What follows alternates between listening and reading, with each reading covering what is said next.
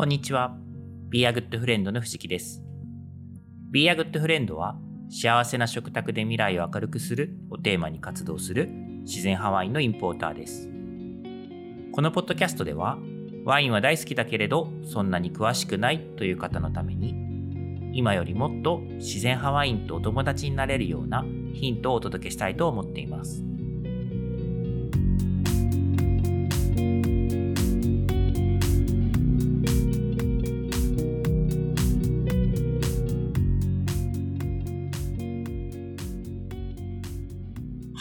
今日はですね、麻婆豆腐と自然派ワインというタイトルでお話をしていきたいと思います。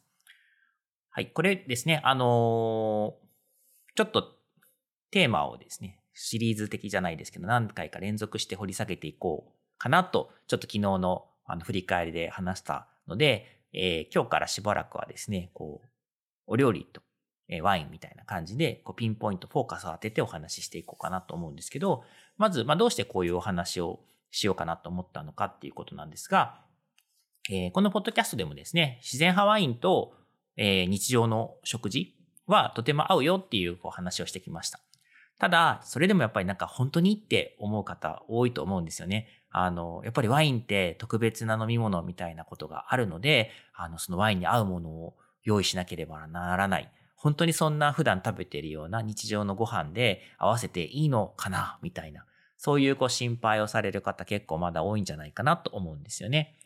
あの、気持ちはもうよくわかっていて、やっぱりせっかく飲むんだから失敗したくないなっていうのは当然の心理だと思うので、まあ、じゃあですね、こう具体的に私こんな風なものと合わせてますよ、みたいなことをこうお話しして、で、それで、あの、なんて言うんでしょうね、気持ちのハードルを下げてもらえるといいのかなと思って、ちょっとしばらくですね、なんとかと自然派ワイみたいな感じで、えー食べ物、まあ、お料理かける自然派ワインの相性みたいなことをお伝えしていこうかなと思います。はい。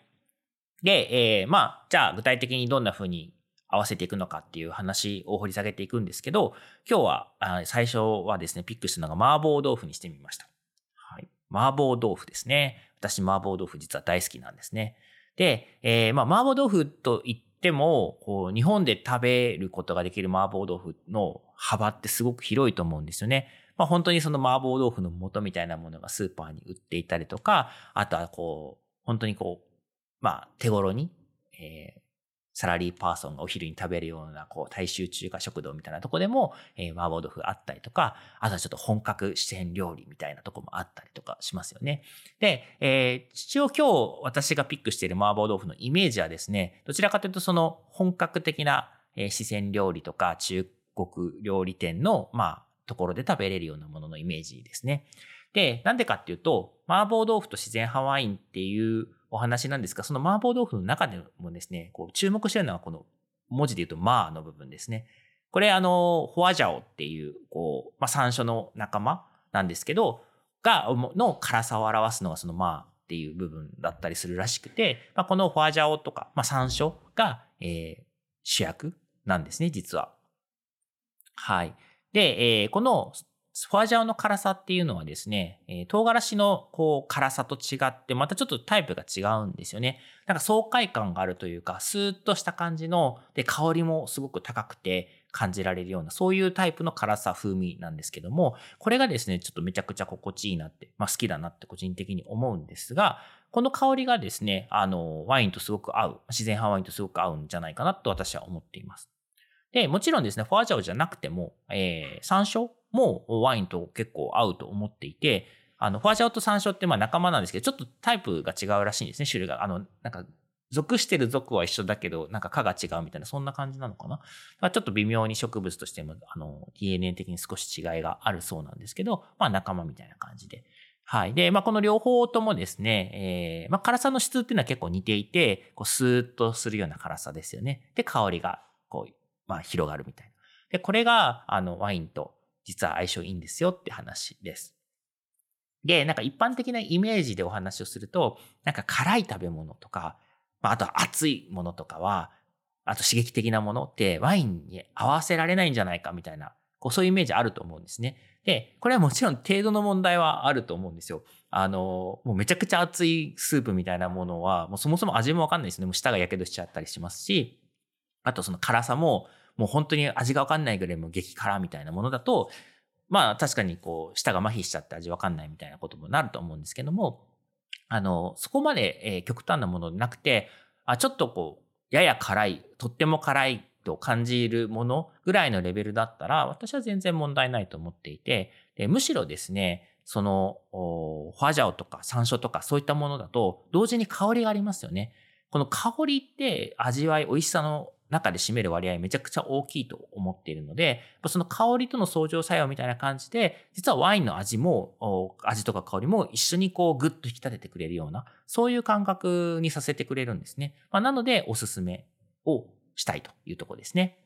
はい。で、この山椒の仲間の世界はなかなかディープででしてですね、まあ、いろんなあのところにそういうものがあって、で、まあそれぞれこう人気者があるんですね。なんかこう、私のあの友人、食べるものが好きなの、食べることが好きな人やっぱ多いんですけど、その一人に教えてもらったのが、台湾の山山椒って言われるもので、マーガオっていうあの、まあ、山椒の仲間があって、これ日本の山山椒とはまた全然違う植物なんですけど、まあやっぱ雰囲気としてはその似てるんですよね。その山椒系統の、こう、スーッとした辛さのある、まあ風味の高い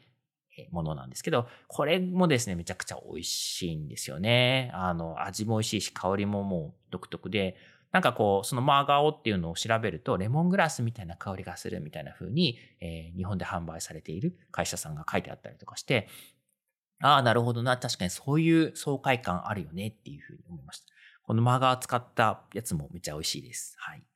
で、ここ数日ですね、これ系のディープな山椒仲間、山椒の仲間世界でびっくりしたのは、まあ山椒そのものなんですけど、えー、私のあの自宅の庭にですね、妻が何年か前に植えた山椒の木があって、その山椒の木から取れた山椒がめちゃくちゃ美味しかったんですよね。で、それは何かっていうと、まああの、品種としてはこう、日本のホームセンターで売ってるような、桜山椒って言われるもので、あの、だったらしいんですけど、ちょっと正確には覚えてなくてごめんなさい。あの、まあ特別な山椒っていうわけではなく、まあ、日本の伝統的な品種の一つだと思うんですけど、まあ、それなんですけど、あのそれを、まあ、山椒ってこう実をつけて、最初青い実がついて、それがだんだん時間が経って完熟してくるとこう赤くなってくるんですよね。でその赤くなって完熟した実を収穫して、でその中にですね、こう種が、黒い種があるらしいんですけど、それは取り除いて、その赤いこう、表皮の部分、可否の部分みたいなものを、まあ、だいぶ乾燥はしているんですけど、それをこう、引いたものっていうのが、えー、まあ、山椒の粉ってことなんですけど、あの、それを自家製でというか、こう、収穫したものをこう引いて、えー、まあ、お料理とかに使ったんですが、これはですね、まあ、本当に、あの、カッコトップクラスというか、まあ、ホアジャオのいいやつとか、マーガオとか含めても、すごい、こう、ビビッドな 香りと味で、えー、まあ、当然そしてワインにもうめちゃくちゃあって、えー、例えばですね、こう、お鍋の、使ってお鍋料理みたいなのに、ちょっと味変みたいな感じでかけるだけでも、あの、幸せだったっていう話なんですけど、まあこんな風にその山椒の世界もいろんな植物がいて結構ディープなので、あの、掘り下げていくと楽しいなと思ってますと。えちょっとこの家のこう庭の山椒の木みたいな話で、えー、少しご紹介、あの、エピソードをご紹介すると、まあ、いろん、美味しかった理由っていろいろあると思うんですけど、やっぱりその、妻曰くですね、引き立てであると。まあ、鮮度がめちゃくちゃやっぱ大事なんじゃないかというふうに言っていて、で、まあ、当然もう家の庭で取っているものなので、えー、まあ、そうですね、その引き立てプラス、もう一つですね、収穫した直後にですね、まあ、素早く、あの、種を取り除いて、その可否の部分だけを残した状態で、そこで冷凍をかけるんだと。冷凍しちゃうんだと言ってました。で、この冷凍がすごく、あの、鮮度を維持するのに有効なんじゃないかっていうことと、で、しかもその使うときは食べる分だけをミルで引く。あの引き立ての状態で食べるっていう、この二つが、こう、香りの高さの、まあ、一つの要因になっているんじゃないかなっていう話をしていて、で、この冷凍する姿勢っていうのはですね、実はとある、あの、七味とかを、あの、売っているメーカーさんの、まあ、姿勢というか、あの、お話からインスパイアされてるんですね。うん。で、えー、何かっていうと、まずですね、そういうこう山椒とか七味とか、まあ、香りが重要なものなんですけど、あの、時間が経つとですね、だんだん香りって、あの、やっぱ弱くなっていくんですよね。で、そもそも香れるってことは、こう、空気中に何かがこう舞ってるわけじゃないですか。それを鼻で吸って私たちが感知してるんですけど、まあ、なので、だんだんだんだん香りっていうのは減っていくものだからこそ、っぱりどういう状態で、その、まあ、できるだけいい状態で食べてもらうかってことってすごく大事なんだよ、みたいなことを、その七味のメーカーさんお話ししていて、あ、その会社っていうのは、あの、山津辻田さんっていうとこなんですけどね。まあ、七味だけでなくていろんな商品出されているんですけど、で、ここはですね、その、販売するときに、販売店さんにもなんですけど、まあ、あの、袋に、買った袋にも書いてあって、えー、保管は、えー、できるだけこう冷凍した方がいいですよって書いてあるんですね。冷凍保存おすすめですよって書いてあって、で、ああ、七味冷凍庫に入れるんだ、みたいな、なんか結構、あの、新鮮だったんですけど、で、もちろんですね、そのお客さんに、こう、そういう冷凍した方がいいですよって伝えるぐらいなので、その山津土田さんで、その出荷前に管理されている、まあ、製造前に管理されているであろう状態も、あの、完全、完璧になんかいい状態を維持するためにこう、ケアをされてるってことは想像に難くないんですよね。で、まあだから、本当にちょっと他とは違う特別な香りを、まあ、お届けしてくれてるんだなっていうふうに思うと、やっぱりそういうこう、美味しく食べてもらいたいから、あの、管理をする状態をこういい状態で置いておくってことに、こう、まあ、見えないじゃないですか。見た目では。でもそれをこう、ちゃんとやりきるっていうのはすごく大事だなって思っていて、で、まあ、あの、まあ、なのでその、収穫した実を冷凍しておくっていうのは、そこからこう、学んだというか、インスパイアされたっていう話だったんですね。はい。で、まあ、本当こういう、こう、コンディションをちゃんと整えるみたいなのは、ワイン、自然派ワインとすごく通じるとこがあって、まあ、あの、以前もお話ししたかと思うんですけど、自然派ワインってやっぱ温度管理がすごく重要なので、えー、私が、えー、例えば、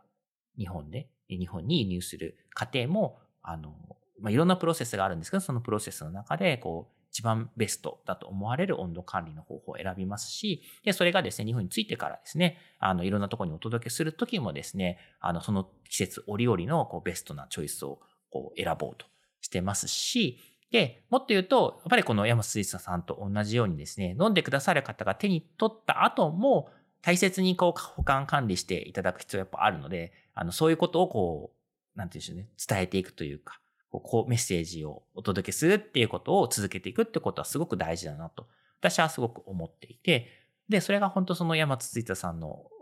まあ、姿勢っていうか、こう、七味一つにとっても、もう本当にこういい状態で食べてもらいたいっていうことの愛情みたいなものが感じられるんですけど、そういったとこからこう学ぶべきというか、こう身を引き締める思いになるかなと思いました。はい。はい。で、えー、ちょっとなんか熱くなっちゃったんですけど、あの、本題にさらっと戻ると、じゃあこういうですね、山椒の仲間系ですね、山椒とか、えー、ファージャオとかマーガオとか、そういったものの風味が効いたお料理に、どんなタイプのワイン合わせたらいいんですかっていう風になると思うんですよね。で、これも、あの、ま、いろいろですね、あんまり気にせずぶつけてみて、その、自分の中で、新しい発見みたいなものを探していただいていいと思うんですよ。なので、無理やりこう合わせる必要がないというか、あるものを飲んでいただいていいっていうのが前提にあるんですけど、まあ、もしチョイスがあるとして、いくつかこう候補があるとして、私だったら何を選ぶかっていう意味でのおすすめっていうことで言うと、例えばですね、まあ、なんとなくイメージされると思うんですけど、白ワイン合いそうですよね。ただ、こう、なんかちょっとこう軽快にサクサク飲めるタイプの白ワインよりも、どちらかというとコクのあるタイプのものがいいなって私なんかはちょっと思います。で、えー、できればですね、その、そういうタイプのワインあるんですけど、ちょっとこう、なんていうんですね、大人っぽい、シェリーみたいな、こう、シェリーのような香ばしさと酸味が同時にあるみたいな、そういうコクのあるタイプの白ワインがあるんですけど、まあ、ちょっとそういうニュアンスがあると、あ、いい、この、まあというか、はい、山椒系のこう風味とめっちゃ合うなと思います。で、えー、白じゃなくて赤ワインはどうですかっていうことで言うと、赤も全然大丈夫ですけれども、まあ、ど、また同じようにチョイスがあるとしたら、えー、しっかりとしたタイプっていうよりかは、どちらかというと、こう、軽快なタイプの、あの、地味深い、こう、じわっとした旨味のあるタイプの赤ワインの方が、まあ、いいのかなって、なんて思ったりします。はい。なので、えー、そうですね、今日のお話は麻婆豆腐としてハワインだったんですけど、あ要はですね、その山椒の風味、香り高い風味が、えー、実は自然ハワインとすごく仲が良くて、まあ、安心して食べて飲んでいただけるんですよっていうことを今日お伝えしたかった回でしたということですね。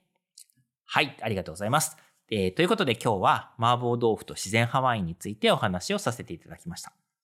このポッドキャストを聞いた感想やコメント、ご質問などは番組名自然ハワインとお友達とハッシュタグをつけて Twitter、Facebook、Instagram などでお寄せいただけるととても嬉しいです。いただいたご質問などはこの配信の中でお答えしていきたいと思っています。今日も最後までありがとうございました。